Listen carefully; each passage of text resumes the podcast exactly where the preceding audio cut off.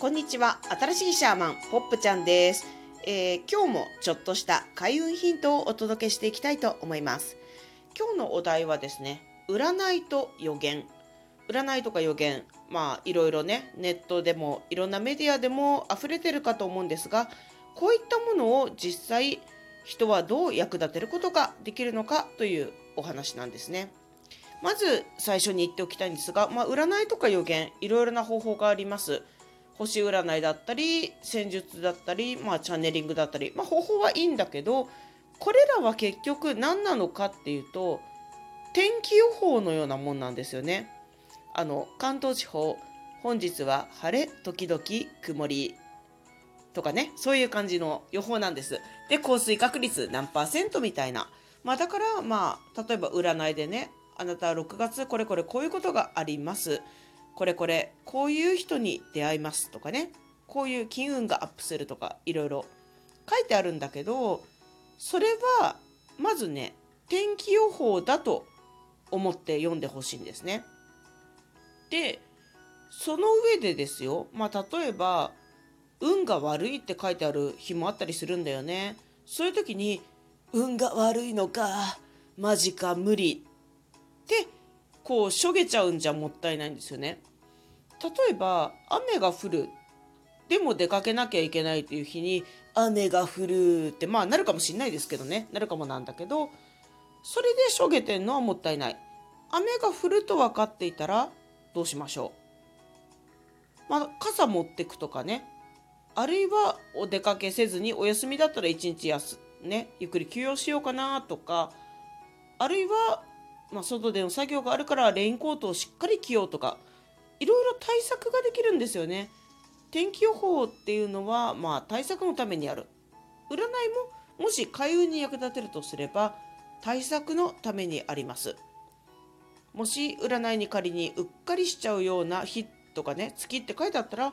うっかり対策をしておけばいいだけです。で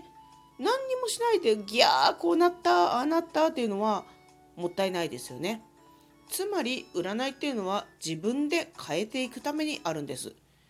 自分が自分の生きたいように自分の行く道をメンテナンスしながら進んでいく一つのヒントに過ぎません。じゃあ予言とかどうなっちゃうのってまあ話なんですけど予言っていうのもねつまり結局天気予報みたいなもんです。いろいろあるんですけれどもね。じゃあ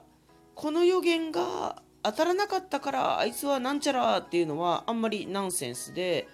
その、まあ、よく予言で言われてるような結構デンジャラスなことってそもそも当たりたいですか？ってことを自分に問いかける必要があるんですよね。そこにもし巻き込まれたくないとしたらまあ消極的な手段としては、まあ、予言で言われてるような場所に行かないとかそういう手段があるけどそもそもそうじゃなくって自分の心の中で対策が立てられる、まあ、こういう予言割だけど私はその現実に巻き込まれないぞって口に出して例えば言ってみてはどうでしょうか。こういうのって全部まだ起きてないことはエネルギーを読んでいるエナジーリーディングなんですね。で現実っていうのはそのエナジーに同調した人たちがある一定以上集まった時にまあ最小人数2人ぐらいなんだけど現実化するからそれを認める世界ではなく自分の世界にはない、うん、っていう風にするのも一つの方法です。あとはね、まあ、例えば予言で言われてる災害とかが仮に怖いとしたら事前にまあこれも天気予報システムなんだけど事前にいろいろ準備しておくことできますよね。非常持ち出し袋作ったりとかね万が一の場合はここで待ち合わせよみたいにしておく。